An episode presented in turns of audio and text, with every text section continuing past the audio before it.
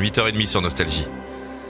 Place aux infos avec Patrice Pavon. Bonjour Philippe, bonjour à tous. Les JO 2024, à 5 mois du début des Jeux à Paris, Emmanuel Macron inaugure aujourd'hui le village olympique de Saint-Denis, cet immense centre érigé au cours des sept dernières années pour accueillir près de 14 500 athlètes et leur personnel. Le président va couper symboliquement le ruban ce jeudi. De la cérémonie des Césars au Sénat, l'actrice Judith Godrèche est attendue ce matin dans le cadre solennel du Palais du Luxembourg. Cette intervention euh, pourrait euh, donner une dimension politique à son discours sur le silence entourant les jeunes victimes de violences sexuelles. L'inscription de l'interruption volontaire de grossesse dans la Constitution a franchi son étape la plus délicate au Parlement avec un vote largement favorable du Sénat hier soir. Euh, cela élimine les derniers doutes quant à l'adoption définitive de cette réforme historique lors d'un congrès euh, convoqué dès lundi à Versailles.